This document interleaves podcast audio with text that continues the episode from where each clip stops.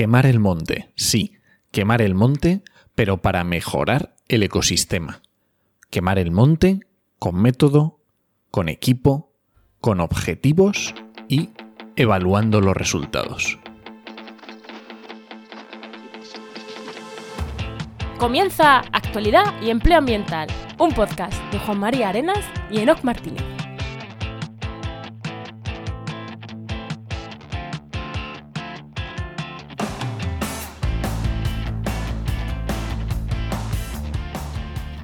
Buenas, soy Juan María Arenas. Y yo, Enoc Martínez. Y este podcast cuenta con el patrocinio de GeoInnova. La Asociación de Profesionales del Territorio y del Medio Ambiente. Hoy, en el programa 86 del martes 9 de febrero, hablamos sobre quemas prescritas. ¿Quemas prescritas? ¿Y con quién? ¿Con quién hablamos? Hablamos con Javier Madrigal, que el nombre a lo mejor no os Oh. suena, pero esperaros que cuando os diga quién es en Twitter, seguro, seguro, seguro que lo conocéis. Pero antes de darle paso a Javier, eh, ¿qué, qué tal tu semana, Enoch? Ah, muy bien, muy bien. Eh, de hecho, esta semana, esta semana pasada estuvimos en la semana de la divulgación con Brutal y Aventuras Bardudas, que estuvo muy bien. Sí, que, que menudos huevacos tenemos no haberlo dicho la semana anterior para animar a la gente a apuntarse.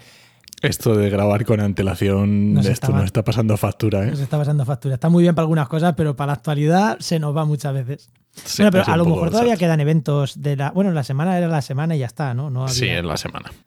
Bueno, pues nada, oye, pues eh, hasta apasionante, hasta muy chula, nos lo hemos pasado muy bien, espero.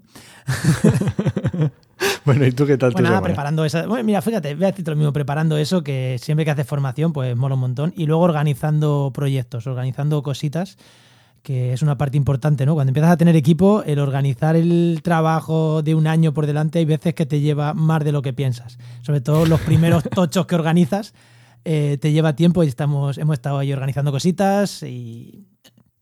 Y bueno, ya iré contando, ya iré contando cositas web que está haciendo, pero no puedo decir nombre porque hasta que no estén visibles no las quiero decir. Y es que está con eso, no está con nada así, con nada nuevo que se pueda decir. Bueno, y ahora sí, ¿no? Venga, sí, dinos quién es bueno, el pues invitado. hoy tenemos con nosotros a Javier Madrigal, que es divulgador científico sobre incendios forestales, investigador del INIA y profesor asociado a la Escuela de Técnica Superior de Ingenieros de Montes Forestal y del Medio Natural de la Universidad Politécnica de Madrid. Muy buenas, Javier, ¿qué tal? Hola, muy buenas, ¿qué tal? ¿Cómo estáis? Muy buenas, Javier. Y en Twitter, Fuegolab, Ahora sí. que seguro, seguro que hay por tu nombre, igual te conoce menos gente, pero Fuegolab, la verdad que, que a quien interese el tema de incendios forestales, si os interesa este tema y no lo conocéis, mira, como el podcast se puede parar, parar un segundo, vais a Twitter, le dais a seguir y volvéis a escuchar el, el programa. bueno, el INIA, que es el, el instituto que he dicho profesor, investigador del INIA, ¿qué es el INIA exactamente?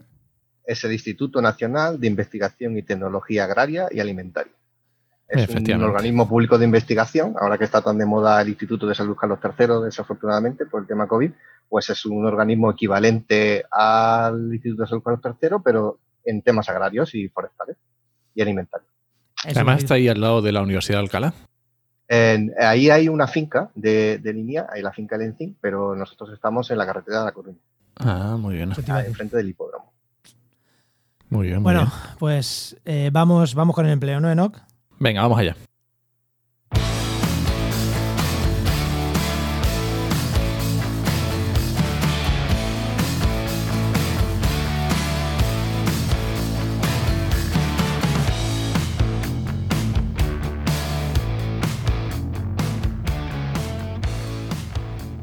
Bueno, lo primero ya sabéis, antes de entrar en temas más, más chulos, vamos a, dar el consejo de empleo que siempre nos trae Enos Martínez, que ya sabéis que es el director de la web trabajamediambiente.com, la web referencia de búsqueda en el sector ambiental de empleo, ingenieros, biólogos, ambientólogos, pues para todos hay, ofertas relacionadas con el medio ambiente ahí.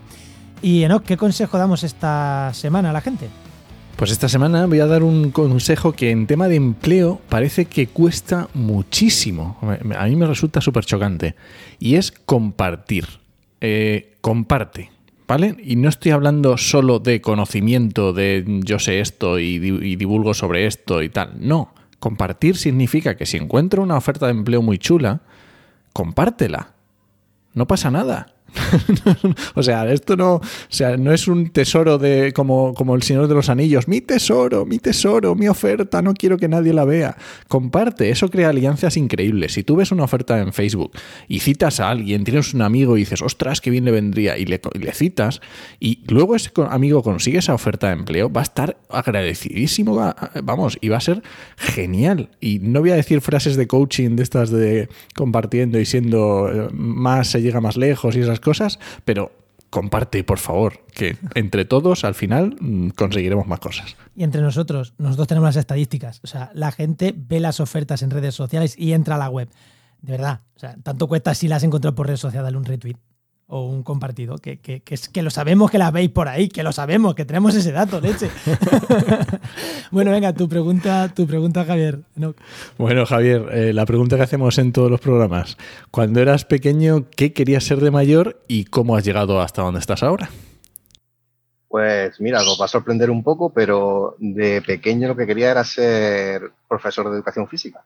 O sea, yo iba, tenía bastante claro que iba a ser INEF, eh, de hecho, estuve preparándome las pruebas en el instituto y, y después en el, en el, último año, lo que era mi época era el COU, a la segunda bachillerato, eh, pues eh, me cruzaron los cables, cambié de opinión. Eh, la verdad es que saqué buenas notas ese año y un poco también mi entorno, pero hombre, ¿cómo vas a hacer educación física y tal? Hay otras cosas, tal y cual. Y, y nada, estuve mirando carreras y justo en, en Córdoba, hacía un par de años que empezó Montes, eh, a mí siempre me ha gustado también el tema de naturaleza, medio ambiente y demás, y, y decidí probar y, y, y, aquí estoy, después de tantos años. o sea, que fijaos que, que rocambolesco todo en este caso.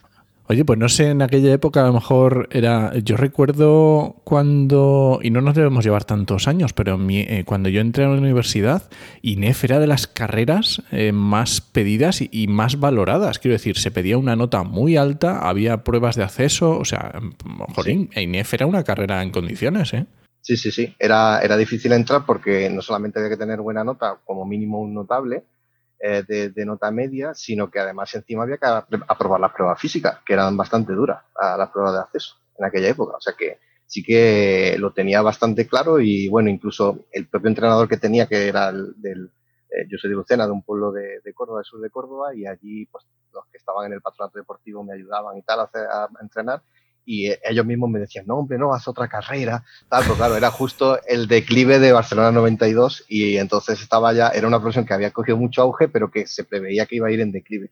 Yo creo que se equivocaron un poco, pero bueno, eh, y, bueno, pues bueno, entre unas cosas y otras me, reconducí hasta aquí y mira, o sea, que por eso cuando me pregunté muchas veces, porque la profesión en mi caso no fue vocacional en ese sentido, o sea, mi vocación era más el tema de, del deporte, ¿no? Pero, pero da igual, uno se, se hace vocación al andar. O sea que. y. Porque, claro, yo te digo, bueno, sí, obviamente se equivocaron porque yo te estoy hablando del año 99, que estoy hablando de mi experiencia, y ya habían pasado unos añitos y eso seguía ahí en el eso. hype. No, Estamos hablando del 92, justo. O sea, yo terminé el bachillerato en el 92. Claro, pues ahí está. Y, y luego cuando terminaste Montes, de, de, de, salir un recién licenciado, vamos, no sé, no sé cómo es la, si es ingeniería o cómo, ¿es ingeniería en técnica sí, o? Sí, ingeniería de Montes. Eh, en, en, Córdoba solo hay la técnica superior, no, no había la de grado medio. En aquella época había la posibilidad, había en estaba en Madrid solamente que estaba ingeniería forestal eh, de grado medio antiguamente, ahora ya no existe, han pasado todos a grado y, y, la ingeniería superior que se llamaba, que ahora pues ingeniería de montes ya está. Y, eh, y nada, allí pues hice la carrera y en principio la salida profesional que teníamos en Andalucía relativamente sencilla, eh, sobre todo porque empezaba y tenía bastante, estaba empezando a engordar, se puede decir, a tener bastante ojera la antigua empresa pública eh, ECMASA, que era el equivalente a Traxa, ¿no? Es una empresa pública que ahora se ha transformado en la Agencia de Aguas y Medio Ambiente de Andalucía, Amaya. ¿no? Y entonces era una cantera de todos los titulados que, que salíamos de, de, la carrera, no todos, pero una gran parte de, de los profesionales que salíamos de, con, la, con, el título, pues nos colocábamos ahí. Entonces empecé ahí en, en la antigua masa, ¿no? ahora Amaya. Y ya está, y camino a andar y, y camino al final... acá. Sí, o sea, os comento un poco, sí, después ahí estuve más o menos un año haciendo proyectos de hidrología. Eh, yo ya tenía bastante, hice el proyecto fin de carrera en temas justo de quemas prescritas, lo que hoy vamos a tratar. Mm. Y mi idea era hacer, empezar a hacer las campañas con, con Enmasa, que era la empresa encargada de Mm. eh, la- o sea, gestionar el plan Infoca, ¿no? los planes Info de las comunidades autónomas, los planes de incendios forestales de las comunidades autónomas. Pero con esto de que uno empieza y, y empecé a hacer con esto de hidrología, pues digo, mira, no, este año no voy a hacer, voy a aprender un poco, eh, no me voy a meter eh, directamente a temas de incendios, voy a aprender un poquito de otra cosa, a ver si me gusta también. Y, y estuve, y estuve ahí este año haciendo proyectos de hidrología y durante ese primer año fue cuando me salió la oferta, una oferta de trabajo en el INIE. En el INIA, donde ahora trabajo, porque, porque mi directora, eh, bueno, en, en su momento mi directora de tesis también estuvo haciendo una de las visitas a, la- a las quemas prescritas que estuvimos haciendo durante mi proyecto fin de carrera. Entonces me conoció Ah. también, leyó el proyecto fin de carrera, le gustó y demás, y me dijo, mira, pues ha salido una plaza por si te interesa. Eh, estando yo allí en masa, eché dinero, eché em, los papeles para, para esta plaza de línea y tuve la suerte de, de sacar un contrato ahí y hasta hoy. O sea que realmente esa ha sido mi trayectoria. O sea, no es un poco aburrida, pero es así. Estuve un, un año en masa y el resto de mi vida profesional en de línea. O sea que así. Me, hasta me llama, me, llama, me llama la atención porque ahora cuando alguien dice que le gustan los temas del medio ambiente, normalmente eh, piensa a lo mejor más en otro tipo de carreras, más en ambientales, más, pero claro, que en aquel momento es que ni existía y la biología en aquel momento eh, a lo mejor era menos de campo que ahora. Eh, cuando alguien dice me gusta el medio ambiente, por lo menos lo que hemos tenido nosotros aquí en el programa, siempre es, y por eso quería hacer ambientales. Eh, o, o, o ramas de este estilo. Eh, normalmente los ingenieros, sobre todo de aquella época, no, no eran tanto me gustaba los temas de medio ambiente. O sea, normalmente como me gustaba el campo, pero no tanto el medio ambiente como- dicho así como tal. Más Claro, pero yo desde mi desconocimiento, yo cuando vi los temarios de las carreras, en la típica guía esta que, ve, que, que ya Sí. ahora se consulta todo por internet, pero eh, la antigüedad de que yo en mi caso pues tenía mi guía del librito con las carreras más o menos que estudiaban eh, en Córdoba y en el resto de España y veía los temarios y lo que, lo que se daba en cada, en cada asignatura a lo largo de la carrera. Y que me pareció una, una carrera muy completa, fíjate, o sea, de- desde mi desconocimiento, y dijo, pues se tocan un montón de cosas diferentes ¿no? en, esta carrera, porque biología también había en Córdoba, podía haberla hecho igualmente, pero me pareció que me daba, aparte de ser una ingeniería, que claro, pues siempre la familia te dice, oh, es una ingeniería, pues una, siempre viste Sí, más, sí, ¿no? siempre viste más. torno, aunque, aunque no sea exactamente así, pero eh, por otro lado también eh, a nivel personal fue que la vi muy completa, o sea que se tocaban muchos palos de diferentes cuestiones y a mí eso sí que me sedujo bastante. O sea, pues consejo bueno. para que eso es a día de hoy, para mucha gente que hace carreras, que se miren a ver los planes de estudio. Que yo siempre lo recomiendo. Es. Mírate la asignatura, porque puede quedar muy guay, soy biólogo, pero que luego digas, pues es que no me gustan los temas de las células. Y pues, Es que justo eso me ha pasado dando clases en ambientales en Toledo. Yo estuve un año de asociado allí y hubo un chaval que me dijo, es que esto es lo que me gusta a mí, porque hubo una clase que la orienté un poco más a lo forestal, ¿no? A hacer un inventario forestal. Y digo, pues es que te has equivocado de carrera, chaval. Es que tenías que haber hecho monte. Oye, que yo, un poco que yo he hecho de inventarios forestales, ¿eh? pero sí, Sí, sí, obviamente. Obviamente. bueno, pues ahora sí que no, no- nos vamos ya con el, con el tema. Venga, así que, que nos liamos.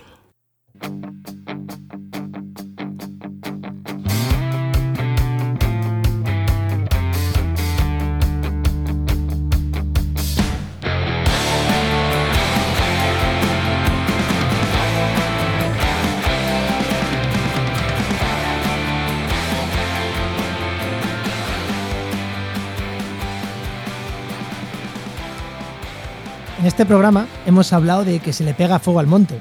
Y lo hablamos porque ganaderos le pegaban fuego al monte en la cordillera cantábrica, estuvimos debatiendo sobre ese tema. Pero es que realmente hay gente, hay profesionales que cuidan el medio ambiente y que le pegan fuego. Y hoy tenemos aquí a Javier Madrigal, que es una de esas personas que se dedica profesionalmente a pegarle fuego al monte y no está perseguido por la justicia, ¿eh? Por ahora, por ahora. Por ahora, por ahora. Eh, claro, hoy vamos a hablar de una forma de pegarle fuego al monte, que ahora mm, hablaremos muchas cosas, ¿no? Pero que son las quemas prescritas. Pero antes, igual hay gente que ha llegado hasta aquí sin saber lo que son las quemas prescritas. Resúmenoslo o defínenoslo en tres líneas eh, y ahora ya vamos profundizando. ¿Qué son las quemas, las quemas prescritas? Bueno, pues las quemas prescritas sería el uso del fuego con un objetivo muy concreto, que hay que definirlo previamente, eh, y de tal manera que nosotros definimos las características tanto del comportamiento del fuego como del combustible que queremos consumir en esa quema de forma que podamos después evaluar si hemos conseguido esos objetivos adecuadamente.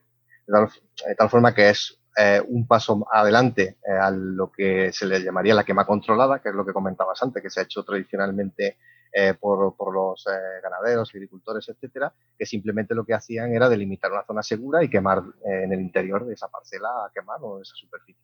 Aquí se va un poquito más allá, se tecnifica un poco todo y se utilizan criterios científicos para, para determinar qué fecha eh, o qué condiciones meteorológicas, qué fecha del año es más adecuada para quemar cada ecosistema para cumplir esos objetivos. Es fundamental saber qué objetivo queremos cumplir con esa, con esa quema prescrita. Y cuando hablamos de quemas prescritas, eh, no hablamos de investigación, ¿no? No hablamos de pegarle, de, de, hacer quemas para luego investigar cómo se comporta el fuego, no. Hablamos de la quema, aunque se saquen datos y se investigue sin duda, pero hablamos la quema como eh, medida preventiva de incendios más grandes, ¿no? Eh, principalmente hablamos de esta segunda parte, más de la investigación, que evidentemente haréis, pero no es la típico fuego de a ver cómo se comporta el fuego en investigación pura y de incendio forestal, ¿no? Eso es. O sea, la quema, cuando hablamos de quema prescrita, estamos hablando con objetivo de gestión. Es un tratamiento cultural o selvícola equivalente al desbroce, al pastoreo controlado, a, cualquier tipo de tratamiento mecanizado, etcétera. Es una alternativa más al, tratamiento de la vegetación, o sea, con distintos objetivos. Y, justamente, eh, ¿cuál pueden ser esos objetivos? Claro, pues esos objetivos, em, en principio, si no de manera principal, de manera secundaria, siempre está, como habéis comentado antes, la prevención de incendios, siempre está el disminuir la carga de combustible que llamamos nosotros. ¿no? La, carga de combustible es el, combustible que es capaz de arder durante un incendio. O sea, de, toda la parte de la vegetación tenemos una parte viva, otra parte muerta. Eh, lógicamente, la parte muerta va a tener muchísimo más actividad o más participación en el comportamiento del fuego en el caso ya de, de un incendio descontrolado, ya no es una quema, eh, en, normalmente en temporada de verano. Entonces, eh, siempre subyace eh, ese objetivo, si no principal, secundario, de disminución de la carga de combustible. Pero después podemos tener objetivos muy diversos, como pueden ser el, propio em, uso cultural de, esta herramienta que se venía utilizando, por ejemplo, para creación de pastizales, la creación de pastos o, el mantenimiento de pastos en zonas que se han matorralizado por disminución de carga ganadera. Eso puede ser un objetivo perfectamente. Y después tenemos también incluso objetivos ecológicos, ¿no? de renovación de matorrales que están muy senescentes y necesitan un rejuvenecimiento porque eh, están adaptados al fuego y hace mucho tiempo que no ocurre un incendio, entonces se utiliza el fuego para renovar, para regenerar, para restaurar eh, esas eh, zonas que en principio les vendría bien el fuego porque son especies adaptadas al fuego. esto, esto, ¿Un ejemplo de esto podría ser la jara? Podría ser la jara, en zonas de jaral, efectivamente. Hay, hay zonas de jaral muy envejecidas que, eh, lógicamente, la jara está adaptada a quemarse cada poco tiempo eh, y eh, normalmente funciona en ciclo de 7, 8, 10 años.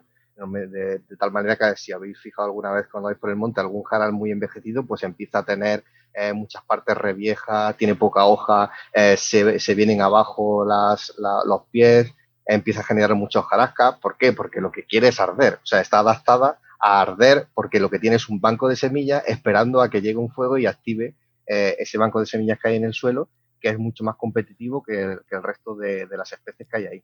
y aquí es, muy bonito de vamos a restaurar el jaral y vamos a que haya otro jaral, pero hay gente que te puede decir, bueno, pues que se transforme en otra cosa sin arder. Pero no se nos puede olvidar que el problema no es que se transforme en otra cosa, el problema es que eso va a arder sí o sí. El problema es que en vez de arder cuando vosotros le pegáis fuego, va a arder en agosto, cuando haga viento, cuando esté todo seco que ahí, es, que ahí es el problema realmente, ¿no? Eso es, eso es. Eso es. Entonces, eh, realmente la, quema lo que permite es precisamente mediante esa planificación que comentaba antes, que tú delimitas la eh, época del año en la cual se va a realizar de manera adecuada el tratamiento, eh, hacerlo con seguridad. Claro, lógicamente, este tipo de quemas se producen naturalmente durante los incendios, o bueno, o de manera provocada, eh, y esto, esta regeneración puede ser espontánea de alguna forma, ¿no? Después de estos incendios y a lo mejor eh, lo que pensamos que era un desastre puede, ser beneficioso, pero eh, al no tener claro qué severidad estamos causando ahí, qué daños al suelo, etcétera, puede hacer mucho más daño que beneficio. Esto es una forma de utilizar el fuego de manera beneficiosa tanto para las plantas y los objetivos ecológicos como para las personas y los objetivos preventivos. Yo con esto recuerdo un, comentario de, Juli Pausas, que es posiblemente uno de los científicos más eh, ecólogos, no más importantes de que estudian el fuego en España, eh, que decía que el incendio en Doñana en algunas zonas le había venido de lujo. O sea, se había quemado eh, zonas que, estaban destinadas a quemarse porque aquello era mm, un polvorín y ahora habían aparecido una diversidad brutal de especies que, oye, que, no es que estuviera alabando el fuego, pero era como los datos son los datos. Ha venido bien que algunas zonas se quemen en Doñana. Claro, en el, caso de Doñana, ahí, ahí puede haber discusión, pero claro, en el caso de Doñana, la mayoría de lo que se quemó fue, el pinar de las dunas de Doñana, que fue una repoblación precisamente para restaurar esa, dunas, que después, desde un punto de vista ecológico, puede ser discutible, porque eh, le, puede, le podía estar quitando a lo mejor el sitio a otras especies como la sabina mora, etcétera. Eh, y entonces, claro, cuando ha ocurrido este incendio, pues le ha dado una oportunidad a especies autóctonas de matorral a, a tener sitio ahí, ¿no? La cuestión está en qué está, de qué estamos, lo que hablaba antes de los objetivos, ¿no? ¿Cuáles son los objetivos fundamentales? O sea, en la, época en que se hizo aquel pinar, pues el objetivo fundamental era fijar la duna, ¿no? Porque eh, lo eh, las dunas de aquella zona lo que hacían es que se metían en los pueblos de, los alrededores y, había que fijarla de alguna forma. Y se, decidió en aquella época, pues hacer esa, eh, esa plantación con especies autóctonas, en este caso, que era el, el piñonero. Entonces, claro, en esa dinámica, pues ahora le ha venido bien algunas especies, efectivamente, que haya, que haya incendios. Eh, cuando las dunas están ya fijadas, pues fenomenal. Si la duna eh, es móvil, pues desde un punto de vista ecológico puede ser interesante, pero desde un punto de vista socioeconómico a lo mejor no lo es tanto. O sea, todo tiene pros y contras. Oye, Javier, ahora que justamente habéis hablado del tema este de Doñana y qué más y tal, a finales del 2020 creo que estuviste haciendo alguna experiencia allí en Doñana con cremas prescritas, ¿no? Un poco, haznos un poco de resumen, ¿qué, hicisteis o qué buscabais? Sí, allí justo em, la experiencia que nos dio la oportunidad, el, proyecto Cilifo, que es un proyecto Interreg que hay entre em, España y Portugal, en este caso en la zona del suroeste de Andalucía y, y el sur de, Portugal, eh, un proyecto coordinado, eh, que hay bastantes equipos eh, trabajando. Entonces, una de las líneas de investigación es precisamente el uso del fuego para, con objetivos ecológicos, ¿no? como estábamos comentando ahora. Y entonces en Doñana la propuesta del grupo del CSI que está dentro de este proyecto, pues fue proponer hacer unas quemas allí dentro de la reserva biológica precisamente para ah, rejuvenecer pasto pero con un objetivo secundario que es favorecer el hábitat del conejo. Como sabéis, la presa principal de, águila imperial, el ibérico.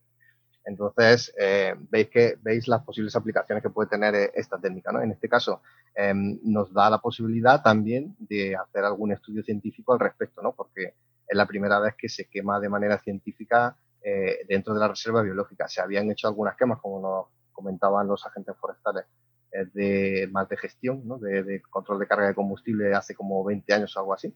Y de hecho incluso se había comparado con, con las rozas y con eh, pasado de trastorno y demás, con un tratamiento mecanizado, pero esta es la primera vez que se quema bajo supervisión científica. Entonces vamos a ver las dos líneas, ¿no? Con algunos cambios que se producen ahí desde un punto de vista científico y por otro lado comprobar si la estrategia inicial, que era eh, esta creación de pastizal pues tiene efecto en la gestión del parque. Eh, pues esperemos eso, resultados en dos, tres años, ¿no? Como todos los proyectos científicos son ciclos de tres años y en tres años resultados, ¿no? Claro, eh, este proyecto en concreto termina a finales del año que viene, pero seguramente los resultados del, del, trabajo habrá que esperar un poquito más. El corto plazo sí lo podemos tener ya el año que viene, pero para lo que hablamos de objetivos de gestión, sí comprobar si realmente esos huecos que se forman ahí favorecen el hábitat de conejo, pues eso a lo mejor hay que esperar un poquito más. Y cuando hacemos este tipo de, claro, eh, cuando hay fuego, por ejemplo, quitamos muchos materia muerta y tal, claro, al final estás generando un daño también sobre, sobre el ecosistema que, oye, al final, eh, a lo mejor a los animales aprófitos que se alimentan de materia en descomposición no le hace tanta gracia que les pegue fuego, ¿no? Eh, hay estudios de, estos fuegos eh, sobre el suelo, sobre... ¿Impactan mucho? ¿No impactan mucho? Eh, asumo que son mejores que que se, que se queme solo, pero hay estudios, algo que nos puedas contar. De, ese impacto que genera sobre esos daños que no son los deseables. Sí, hay infinidad de estudios, quizás no tantos aquí en Europa, pero en Estados Unidos, en Australia, en Canadá hay muchísimos estudios em, y aquí ya empieza a haber bastante bibliografía en Europa sobre, sobre este tema. Entonces, lo primero es lo que tú has comentado. Realmente, la, aún en el caso que a nivel de rodal, se puede decir, o a nivel de parcela que tú quemas, ¿no? Hectárea, dos hectáreas, cinco hectáreas, diez hectáreas, ¿no? Que pueda llegar a hacer, a, quemar eh, de, de, una forma prescrita, eh, pueda tener algún efecto puntual, pero la ventaja fundamental es lo que venimos diciendo. Como lo quemamos en una época en la que se entiende que la severidad va a ser más baja que la que se produciría en un incendio, eh, evidentemente en el pros y contras ahí sales ganando, porque aunque tenga un efecto puntual, pero en el, global del ecosistema, a escala de paisaje, vas a tener beneficios si realmente esa técnica la llevas a, escala de gestión de paisaje, de que, haya un porcentaje suficiente de, zonas afectadas por, fuego para que a nivel de paisaje se haga la prevención. Pero ya a nivel de, incluso a nivel de, rodal, ya hay eh, resultados suficientes para, para prescribir de forma que se disminuyan o que se atenúen los daños sobre el suelo, sobre la vegetación, sobre incluso los em, eh, fauna, eh, mesofauna que hay ahí en el suelo, la microbiota, eh, el tema de hongos, etcétera, ¿no? O sea que, realmente a, las intensidades que se suelen hacer las quemas, ya digo, excepto posibles daños puntuales, en general no hay una afectación o la que hay es a muy corto plazo, o sea, no, no diferente a la que se produce cuando haces un desbroce. O sea, que, que si lo que queremos es comparar con otros tratamientos, eh, la dinámica puede ser algo diferente, pero al final, en 3, 4, 5 años, el ecosistema ha amortiguado completamente esa, ese efecto. O sea, que, que en general los resultados científicos van por ahí. Oye, muy interesante, Javier, esto, eh, comparándolo efectivamente con otros, con otros métodos, ¿no? Con otras formas de, gestionar ese, esa parcela o lo que sea. Pero, ¿y, comparándola con la no acción? Sí, ya te digo, con la no acción, aproximadamente, dependiendo de, ya digo, de qué tipo de quema y qué intensidad de severidad estemos hablando. Pero estamos eh, en 4, 5, 6 años ya, con respecto a un testigo, ya ha amortiguado eh, el ecosistema la perturbación cosa que en un incendio evidentemente esto puede ser bastante más tiempo. Bastante, bastante. Mm, esa es la, esa es la, la cuestión fundamental. O sea que no hemos visto, por lo menos tanto lo que hemos leído como en nuestra experiencia personal, no hemos visto grandes daños irreparables eh, después de una quema, excepto que haya habido algún error en la prescripción o algo así anecdótico que no, que, que bueno, Sí, que a lo mejor. Que a lo mejor es más eh, cuestión de la preparación que a lo mejor no detectes, yo qué sé, pues cierta especie, mm, yo qué sé, muy concreta, que a lo mejor no, le convenga o tal, que sea muy importante o cosas así, pero vamos, que es más tema de prepararlo que de luego del, del hecho en sí, ¿no? Sí, sí, sí, o sea, puede ser efectivamente que al hacer la preparación de la parcela o de la zona a quemar, pues no te has dado cuenta que esté anidando allí algún bicho, es raro, ¿no? Que no te des cuenta de eso, pero bueno, o que estés afectando a, a una mesofauna determinada que tú no tengas controlado eso, ¿no? Eso puede pasar, pero no es, no, es, lo más frecuente. O sea que en principio hay que suponer que aunque ocurra, eh, las eh, temperaturas y las severidades que se producen en una quema, al ser relativamente bajas, no va a afectar a la mayoría de, por ejemplo, de la mesofauna que se encuentra debajo de la capa de materia orgánica que generalmente no llega a quemarse. ¿no? De hecho, el objetivo es que no, no se queme para no afectar al ciclo de nutrientes, etc. O sea, que la idea es que el suelo no llegue a afectarse, ¿no? Que, sí. posible. en general, eh, excepto que haya una quema que sea, por ejemplo, yo que sé, en el entorno de un cortafuegos que interese llegar a suelo mineral, porque ya eh, te da igual un poco los perjuicios mm, ecológicos, porque en realidad ahí lo que estás haciendo es ampliando esa zona para para que sea más segura, ¿no? Por ejemplo, para los servicios de extinción cuando, cuando ocurre un incendio. Pero si tú haces una quema em, a nivel de, de, monte en el cual no sea específicamente de prevención, o sea, de, infraestructura de defensa, eh, ahí en general se prescribe de una forma conservadora, por lo menos por ahora en España. O sea, de tal forma de que el objetivo principal es que no se caliente mucho el suelo, no afectar demasiado las copas de los árboles en el caso de que sea una zona, sea una zona arbolada, etcétera. Y para eso hay técnicas em, de, em, de, quema, de cómo llevar la quema para que eso no ocurra, ¿no? Y, Oye, limitar la fecha del año. Javier, entra un poco más en esto en la parte técnica. ¿Cómo se hace? Porque a lo mejor, ah, para el que no lo haya visto nunca, no haya visto fotos, no haya visto vídeos, a lo mejor no, se hacía la idea de cómo es una quema prescrita técnicamente, cómo se consigue eso, que, no se llegue a, esa, profundidad o, gestionar eso. ¿Cómo, ¿Cómo hacéis eso?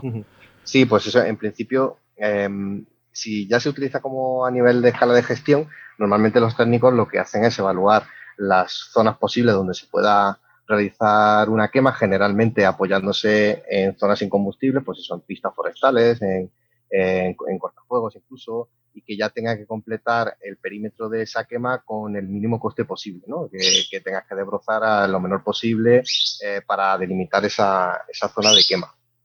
Eh, eso es lo que es la, ubicación concreta de, la parcela. Después, lógicamente, hay que hacer una evaluación de la carga de combustible que queremos quemar, o sea, cuál es en función del objetivo de la quema y para eso se deberían, no siempre se hace, pero se deberían de hacer unos pequeños inventarios de combustible para tener más o menos una idea de la biomasa, de las toneladas por hectárea que están disponibles y las que tú quieres quemar, de tal forma de que generalmente eh, lo que se realiza es eh, lo que llamamos ventana de prescripción, ¿no? Los americanos pues lo llaman pues, eh, RX Windows, ¿no? La, ventana de prescripción que es algo parecido a una receta de un médico, en el cual tú dices, cuánto queremos, a ver, qué es lo que quiere hacer en este caso, lo que, que, le recetamos a esta parcela, ¿no? O a esta, esta área de quema.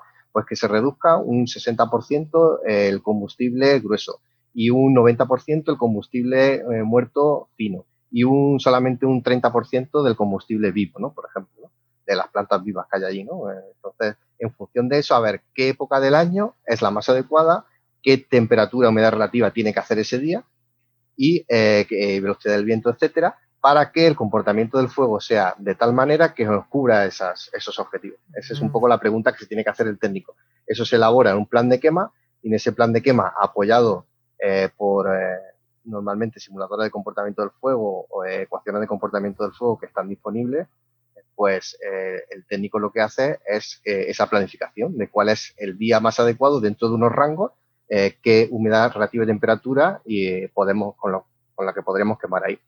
Una vez que se tiene determinado el día, se va ese día allí, se van los equipos, generalmente eh, dependiendo de qué tipo de quemos, pues eh, en general con, con 6, 7 personas debería ser suficiente, aunque las quemas últimamente que se están haciendo como también sirven para formación de personal durante la campaña de, de invierno para que sepan utilizar el fuego en, también en, en extinción de incendios, pues suele ir más gente, ¿no?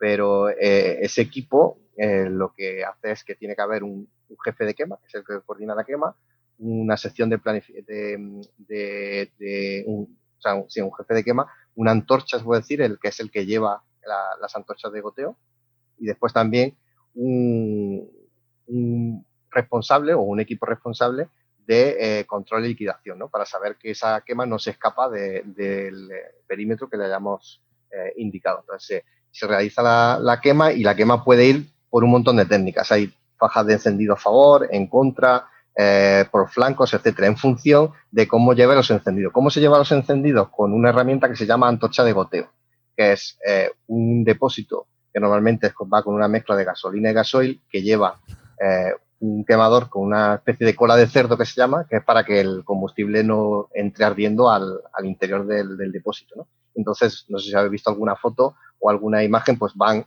eh, los jefes de quema eh, o las antorchas en este caso, los jefes de encendido van haciendo la línea de encendido con esa antorcha y van haciendo eh, las líneas por donde se considera que es más adecuado en función del plan de quema.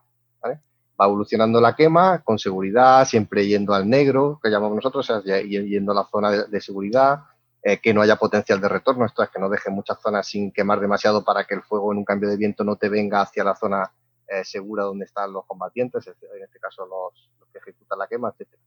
Por último, se, se, da por concluida la quema y normalmente se espera una tarde más o menos hasta la tarde que no haya ningún rescoldeo, etcétera, para, para evitar posibles reinicios ¿no? del de incendio. Mm, si, si todo se hace bien, el plan de quema se hace bien, se debería de evaluar eh, esa quema a lo largo de, de, ese año e incluso deberían hacerse visitas periódicas eh, normalmente eso, anualmente o al menos a los dos, tres años siguientes a la quema para saber que se han cumplido los objetivos, de tal forma que esto te permita retroalimentar el sistema y mejorar tus prescripciones la próxima vez que quemes en, en esas condiciones. Bueno, siempre que se hace gestión y siempre que se hace restauración, lo ideal es que se haga eso. Eh, que está muy bien decir, yo creo que esto funciona, pero lo ideal es comprobar si funciona. Joder, pues... Eso es, para en quemas prescritas es casi tan importante la fase de evaluación como el resto, porque eh, al tener tan poca información sobre cómo, cómo funcionan estas quemas en nuestros ecosistemas, precisamente la evaluación lo que te va a dar es eso, es eh, la retroalimentación de, si tú estás prescribiendo bien. O sea, incluso cuando te equivocas, saber cómo lo puedes hacer mejor la siguiente vez, ¿no? Para no cometer el error. Bueno, eso se monta un buen pifostio, ¿eh? clase, magistral de cinco minutos de cómo se hace una quema prescrita. Me ha encantado. De todas formas, tenéis, haciendo un poco de autopublic, tenéis algún vídeo yo en, en, el canal, vamos, en mi página, hay una quema prescrita en tres minutos, o sea que el vídeo tarda menos que lo que he tardado yo en explicarlo. si queréis, tenéis curiosidad. Pues lo, compartiremos. Ahora buscamos el enlace, nos lo pasas y lo ponemos en las notas del programa. Para quien quiera entrar directamente a la nota del programa, lo va a tener. Sí, se llama así, quema prescrita en tres minutos. O sea que, ahí está. Eh, una pregunta te iba a hacer ya casi para ir terminando. Voy a saltar de España eh, porque yo la primera vez que, escuché lo de utilizar el fuego para controlar ecosistemas y para controlar incendios mayores era, puede ser en Yellowstone, puede ser en Estados Unidos, eh, que, se utilizara, ¿no? Eh, ahí puede ser de las primeras, eso al final es también quemas prescritas, ¿no? esas experiencias, que yo no sabía que se llama quemas prescritas, pero esas experiencias de quemar allí toda la vegetación que hay allí para evitar incendios mayores, eso al final es lo mismo, ¿no? Sí, sí, sí. O sea, realmente la mayoría de las técnicas se han importado de, lo que se ha desarrollado en Estados Unidos. En Estados Unidos ha tenido un proceso en, la inclusión de las quemas como herramienta de gestión que realmente lo estamos viviendo ahora aquí en España con a lo mejor con 30 o 40 años de retraso. O sea, lo mismo que se produjo allí, realmente el proceso es que los forestales normalmente están en contra. O sea, los forestales, eh, lo digo para que también puede resultar un poco chocante, pero en realidad los, los, forestales suelen estar bastante en contra inicialmente de, este tipo de actuaciones y precisamente son los ecólogos los que les gusta más. Por lo que comentabas antes de que os había hablado con vosotros, ¿no? Eh, claro, el ecólogo del fuego pues ve que el ecosistema le, le, viene bien el fuego y si no hay incendios, ¿por qué no pegarle tú en el fuego, ¿no? De manera controlada y en cambio el forestal, como normalmente la formación que hemos tenido ha sido más centroeuropea, incluso también allí en Estados Unidos, porque cuando se llevó eh, la disciplina allí a Estados Unidos era un poco criterio centroeuropeo, pues claro, el, fuego no, nunca se ha usado como herramienta de, gestión, eran tratamientos mecánicos. Entonces, siempre ha sido muy reticente el sector forestal a incluir el fuego en, su, en sus herramientas de gestión. Entonces allí pasó un poco igual, ¿eh? hubo una época en los años 70 que no, y ahora también estamos viendo un poco ese vaivén, ¿no? Que, que, no, que no se quería el fuego para nada. Y uno de los incendios que fue el detonante, como tú bien decías, fue el gran incendio de Yellowstone, que se quemaron recordar como un millón de hectáreas o más, eh, en el que parecía que aquello era un drama y realmente se vio que no, que después los ecosistemas de secuoya regeneraron muy bien porque precisamente es cuando le tocaba, o sea, le tocaba quemarse. De hecho, fue un incendio natural de rayo que dejaron arder eh, por criterio del Parque Nacional y al final tuvieron que empezar a intervenir y apagarlo porque ya se les metía en las ciudades, etcétera. Entonces, mm, después eso son lecciones aprendidas también de todo este, de todo este proceso. Los grandes incendios últimos de, California también están advirtiendo que el número de, quemas en la zona está disminuyendo mucho por presión social, porque hay muchos colectivos que no les gustan, y, precisamente se está viendo que es un error. En Australia también está pasando igual. se está viendo que es un error disminuir la, la, implantación de, esto, de esta técnica porque es muy eficaz y realmente a largo plazo se ve que sí que, surte efecto ¿no? a escala de paisaje. Oye, eh, aquí en, yo trabajo ah, con el, con el grupo eh, FEBIMED, que es un grupo eh, de la Universidad de Cádiz especializado en fuego, con, Fernando Ojeda, que es catedrático de, ecología de aquí de la Universidad de Cádiz. Y, hablando con él en otro de mis podcasts, decía es que sin fuego, Drosophilum lusitanicum, que es una rareza, una planta carnívora súper peculiar que hay en el sur de España, aquí en la provincia de Cádiz, Alcornocales, dice, desaparecería directamente. O sea, no, es que habría. No, es que mm, desaparece directamente. Necesita que se queme y si no se quema, desaparece. O sea. Sí, hay gran parte de la flora mediterránea que si no hay fuego, pues entra en declive. Eso es evidente. Igual que hay otra parte de la flora que si no hay gestión también entra en declive. Y también hay. hay porque está adaptado a. Llevamos. Es un continente muy poblado y muy gestionado durante miles de años. Entonces, es así. Eso es, eso es cierto. Enoch. No, no sé, estoy con la... Me encanta. Es que el fuego seduce. Cuando lo miras, pues te quedas ahí embobado. Aquí también. Oye, y muy interesante también lo que nos estabas contando, pero en eh, cómo, o sea, cómo aspiramos a manejar esto. Quiero decir, eh, estáis haciendo, eh, investigando sobre esto y se está cada vez más yendo, pero cómo aspiramos en cómo lo, cómo aspiramos a aplicarlo esto a la gestión del territorio. ¿Vale? Porque no va a ser mm, quemar todo. O cómo, mm, quiero decir, esto, qué frecuencia, qué tipos de ecosistemas serían más interesantes, en qué zonas o cómo se. Empresas, instituciones, ¿quién lo hace también? Ya, por añadir un punto más. Sí, sí, o sea, lo, de quién lo hace también es importante, ¿no? Y cómo se hace, ¿no? Eh, en primer lugar, lo que todo el mundo está demandando, demandando es mayor em, cobertura legal y, o sea, que haya un desarrollo legal en las comunidades autónomas para que esto sea eh, una realidad. Entonces, eh, hay cosas que se pueden hacer ya con la legislación que hay, pero hay otras que, estamos poniendo un poco en compromiso algunos técnicos compañeros que se están atreviendo a hacer eh, ya eh, utilizar el fuego como herramienta de gestión. Entonces, hay ciertas cosas que nos tenemos desprotegidos, ¿no? Como puede ser el caso de contingencia, ¿no? Que ocurra alguna contingencia de que alguna de las quemas se les vaya, se produzca un incendio y en teoría pues están cubiertos por, eh, por temas más o menos de responsabilidad civil y demás, pero no está muy claro en la legislación porque no está desarrollado el uso a nivel masivo de las quemas como herramienta de gestión para eso también hay una cuestión de administrativa, ¿no? De, hay muchas quemas que, que convendría hacerlas, por ejemplo, de noche, ¿no? entonces ahora mismo administrativamente es muy difícil que la gente los pueda llamar para, para hacer una quema nocturna. Eh, el tema de horas extras, ahí es una técnica que implica no es tan relativamente sencilla como tendría pagar una motosierra, ¿no? Sino que, eh, como precisamente como comentaba, hay que elegir el momento adecuado para quemar. Hay veces que el momento adecuado es por la tarde y entonces a lo mejor se te hace de noche, ya, ¿no? O es directamente por la noche, ¿no? La mejor época, el mejor momento. Entonces, son unas cuestiones legales que hay que resolver. Eh, eso en cuanto a cosas que como reivindicación que, que debería de, de, mejorarse. Entonces, para eso, eh, claro, hace falta también algún político política valiente que, que, le meta mano al asunto, ¿no? O sea, aquí siempre demandamos desde el sector que cierto punto de valentía, pero bueno, yo creo que ahora mismo en la Unión Europea parece que, eh, por ejemplo, en el Green Deal ya se sugiere que que aumente hasta un 25% la superficie quemada con esta técnica, ¿no? O sea, no quemada, la superficie gestionada mediante el uso de quema. Entonces, realmente sí que parece que hay una idea política de que esto vaya para adelante, eh, y ya a nivel de operativo, ¿no? De, cómo, de cómo se hará esto, pues lógicamente eh, esto tiene que hacerse bajo una planificación espaciotemporal como cualquier otro tratamiento. O sea, eh, la idea es que esté dentro de planes normalmente provinciales, comarcales, de, quema prescrita o incluso dentro de los preventivos que se suelen tener en cada provincia y eh, que se eh, tenga claro cuán, qué superficie se va a quemar cada año, en qué ecosistemas, etcétera. ¿no?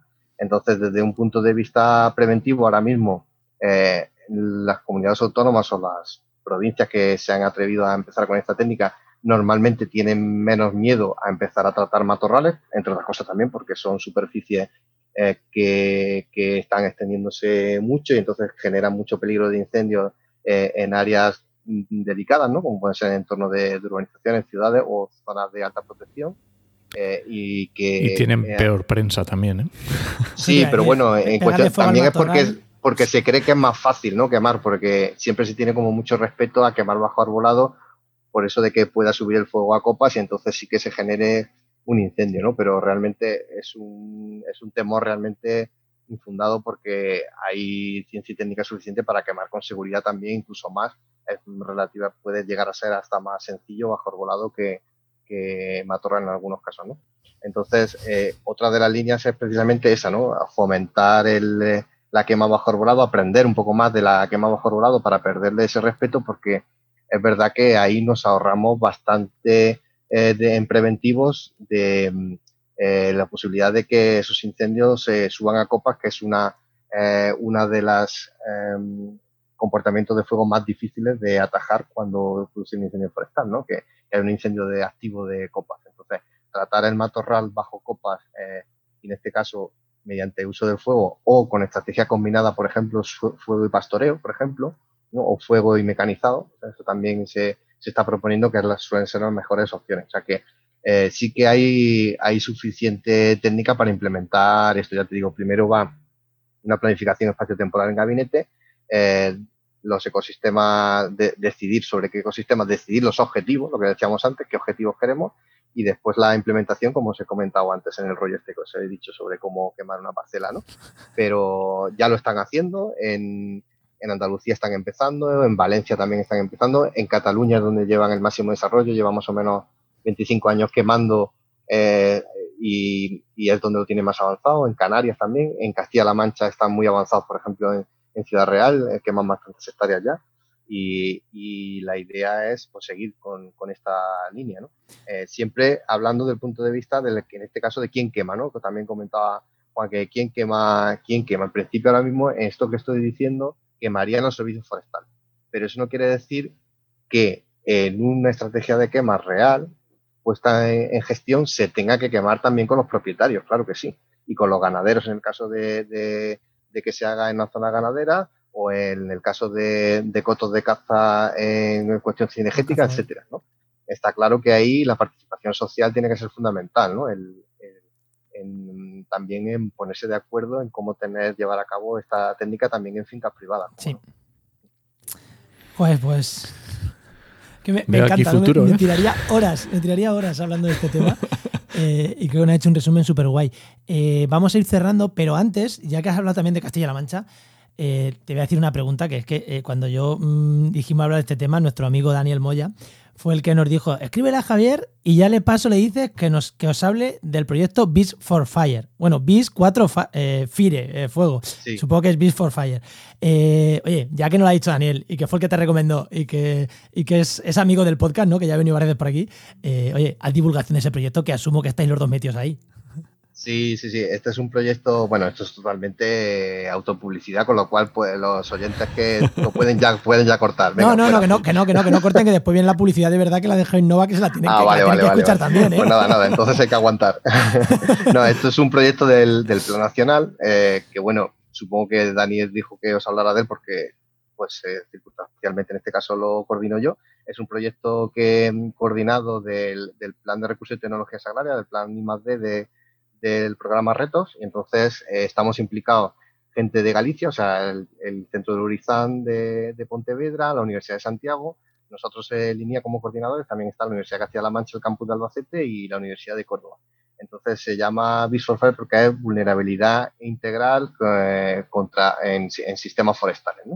Eh, en sentido amplio, ¿no? aplicación al caso de, España. Ese es un poco el, título del, proyecto y lo que se pretende es intentar conseguir em, herramientas prácticas que nos ayuden a evaluar la, esto tan abstracto que es la vulnerabilidad a incendios forestales. O sea, en qué medida eh, una zona puede ser susceptible a incendios forestales y em, de tal manera que podamos evitar que se produzca un daño en sentido amplio, o sea, daño ecológico y daño socioeconómico. Es un poco la filosofía del proyecto. Entonces eh, es un heredero de otro proyecto que ya venimos trabajando juntos eh, también en el Plan Nacional, que, fue el proyecto GEPRIF, que es un proyecto que se dedicaba a la severidad del fuego, o sea, cómo, eh, cómo, hace, cómo, daña el fuego a, distintos ecosistemas. Y aquí damos un paso, un, pequeño paso más, y entonces intentamos evaluar en función de ese daño y en función de la resiliencia o de la capacidad de regeneración de los ecosistemas, en qué medida eh, podemos eh, clasificar una zona como más o menos vulnerable también desde el punto de vista socioeconómico. Ahí la Universidad de Córdoba está aportando eh, mucha información de cómo evaluar socioeconómicamente también esos ecosistemas, porque es un poco eso. podemos tener un daño ecológico medio y un pero en cambio un daño socioecológico alto y viceversa. O sea que es un poco la combinación de todo. Joder, qué chulo. Muy guapo. Bueno, y ya termina, haz un poco también de spam tuyo, que la gente te busque, dónde publicas, que, te busquen en Twitter, o cuéntanos un poco tu web, tu blog, no sé, cuéntanos algo. Sí, bueno, yo llevo con el blog desde el 2013, em, que me un poco me aventuré a empezar a divulgar cosas de las que teníamos por ahí en la recámara y otras de, que me apetecían a mí, o de las que iban surgiendo en el laboratorio. Y bueno, pues eh, saqué mi cuenta de Twitter ahí que lo llamé un poco a, em, a lo españolizando, se puede decir, o castellanizando el Fire Lab, que es el, Fire Lab, es el, laboratorio de Misula del Forest Service americano. Pues necesito, pues, pues, pues yo le voy a poner Fuego Lab. Pues, entonces, pues Fuego Lab y, ese, es el, ese es el Twitter que tengo y, no me he pasado a Instagram todavía, pues ya, ya la cabeza me va a explotar, o sea que ahí en Twitter me podéis encontrar y en, y en eh, el blog, pues, eh, pues Fuego Lab es un blogspot y ya está, ahí podéis ver un poco las entradas que, que tengo, un canal de YouTube o de conexión con eh, con enlaces de lo que mis intervenciones en prensa, etcétera, que podéis echar un vistazo también. O sea que ahí podéis curiosear por palabras clave, lo que queráis. Merece muchísimo la pena. Eh, además, siempre, pero no solo de, de quemas prescritas, sino de gestión de incendios cuando llega el verano. Siempre, siempre la verdad que es un, es un perfil donde cuando llegan los incendios eh, es como a quién recurrir cuando llega la época de incendios o cuando llegue a, tu perfil de Twitter. Es, es, es un básico. Bueno, pues Enoch, ¿algo pues más? Nada, muchas gracias, pues nada, muchas gracias Javier, ha sido un placer. Muchísimas, muchísimas, muchísimas gracias, eh, Javier.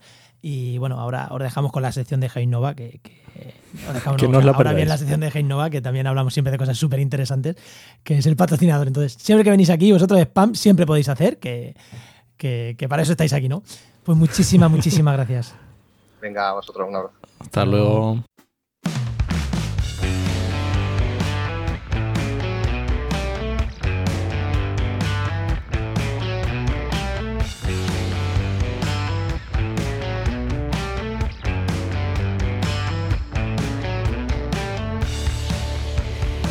Bueno, y vámonos, que como siempre ya vamos mal de tiempo, ¿no? Siempre vamos mal de tiempo. Así que eh, vamos con la herramienta patrocinada que no puede faltar. Pero ¿a quién tenemos hoy? Pues hoy tenemos a Luis Quesada, que ya sabéis que es geógrafo, director de GeoInnova, y nada, aquí le tenemos, GeoInnova, que es nuestro mejor patrocinador. Buenas, Luis, ¿qué tal? Hola, ¿qué tal? ¿Cómo estamos todos?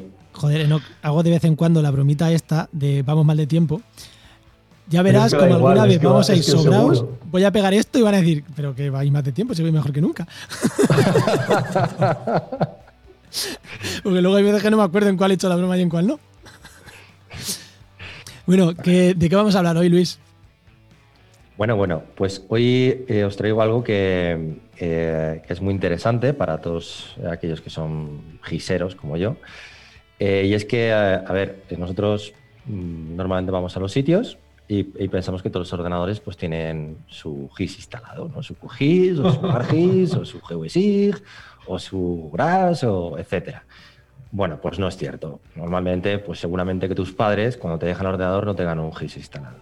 Entonces, ¿qué tenemos por ahí que nos pueda solucionar esto de alguna forma bastante ágil?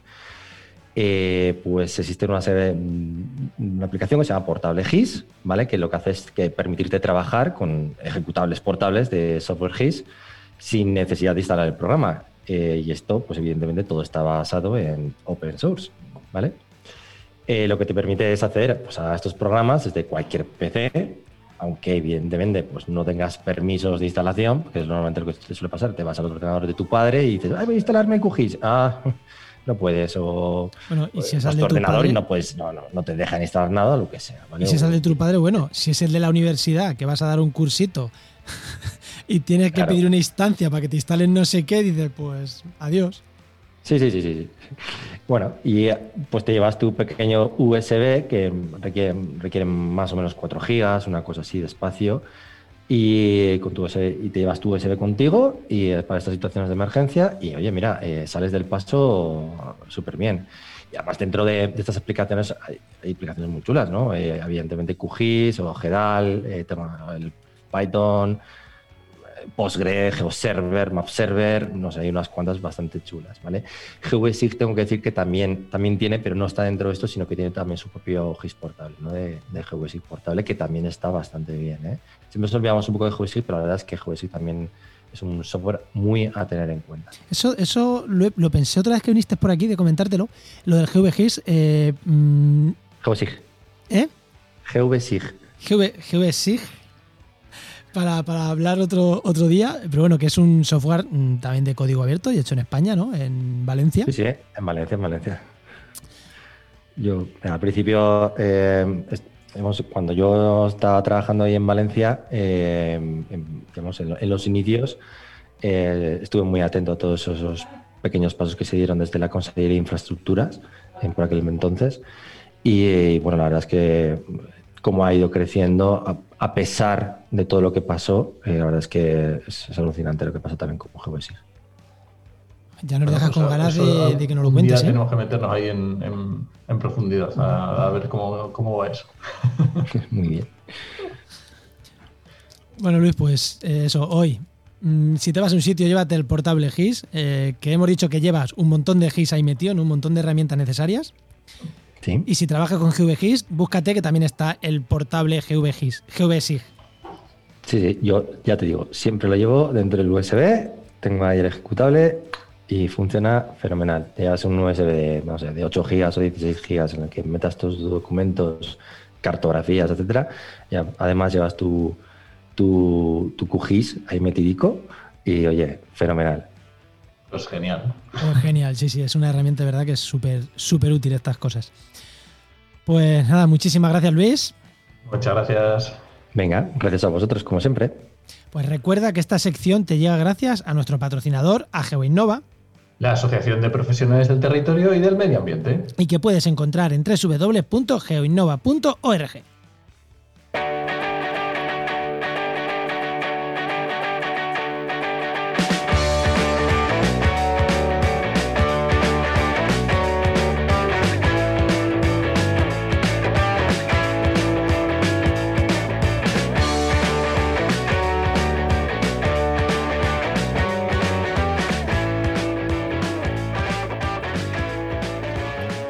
Oye, no, eh, antes, de, antes de nada, eh, como no, veo que tenemos nada de comunidad apuntado y no vas a decir nada, voy a decir yo una cosa. Voy a pedir feedback, fíjate. Eh, sí, llevamos tiempo dándole vueltas a hacer un podcast específico de fuego, algo así. Y hoy que hemos hablado de fuego, oye, ¿alguien quiere, ¿alguien quiere eso? Decirnos, a lo mejor si hay feedback, a lo mejor si hay feedback, nos animamos a hacer un, un podcast de fuego. Por ganas no va a ser. Por ganas no va a ser. Ahora falta ya que nos empujéis un poquito, nos empuje un poquito y hacemos unos 10 o 12 o 15 programas de, específicos de fuego, a ver qué tal, qué tal quedan. Ahora nos va a escuchar alguien, nos va a robar la idea, Enoch. Ah, cachis. Bueno, pues que contacte con nosotros y la hacemos en conjunto, si no va a robar la idea. sí, por favor. Bueno, Enoch, ¿qué nos recomiendas? bueno, eso, escribirnos y vemos. ¿Qué me recomienda esta semana, Enoch? Pues mira, te voy a recomendar un podcast que no es un podcast, porque te voy a recomendar radio. ¡Ostras! te voy a recomendar un, programa de radio, de Radio 5, que se llama Cinco Pistas, ¿vale? Es un programa, creo que es de lunes a viernes, eh, o bueno, sí, más o no sé si lunes a viernes o lunes a jueves, algo así, y son 25 minutitos y es música, o sea, es música, pero comentada sobre un tema en concreto y la verdad que me está enganchando. ¿Pero lo escuchas en directo o lo escuchas luego en no, no, no, empaquetado de podcast? Yo lo escucho como podcast, pero al, final es radio. no es podcast. Bueno, ¿y qué nos recomiendas tú, Juan? Pues mira, yo ya lo dije la semana pasada, pero os voy a recomendar una cuenta de Instagram que acabamos de crear nosotros, eh, que se llama Conoce la Erriza o la biodiversidad de la Erriza para conocer este ecosistema, estos brezales mediterráneos, del, brezales del, sureste de España, alcornocales, incluso el norte de, en torno al estrecho de Gibraltar de Marruecos, que, vamos a estar un año ahí por lo menos dando, dando contenido, dando valor, eh, poniendo en, en valor ese ecosistema. Y oye, buscarnos Creo que en Facebook también vamos a estar, estas cosas de Instagram que te obliga a estar en Facebook también. A ver si les obligan los tribunales a partirlo y ya no es así, pero por ahora te obligan. Así que estaremos yo creo que en los dos sitios, en Facebook y en, Instagram. Pero bueno, seguidnos en Instagram donde va a estar el contenido que vamos a generar junto con, con la gente de la Universidad de Cádiz. Pues genial. Mm, ¿Terminamos? Venga, vámonos. Pues mira, este podcast pertenece a la red de podcast Podcastidae, que ya sabes que es la red de podcast de ciencia, medio ambiente y naturaleza. Y muchísimas gracias por compartir el programa, por el feedback que os hemos pedido específico, así que a ver, por favor, darnos feedback, a ver qué os parece esa idea. Y eso, que muchísimas gracias por compartir, por todo el feedback que nos dais y, y por esos comentarios que nos llegan, que la verdad que nos hacen siempre muchísima ilusión. Te esperamos la siguiente semana en Actualidad y Empleo Ambiental. Nos escuchamos. Adiós.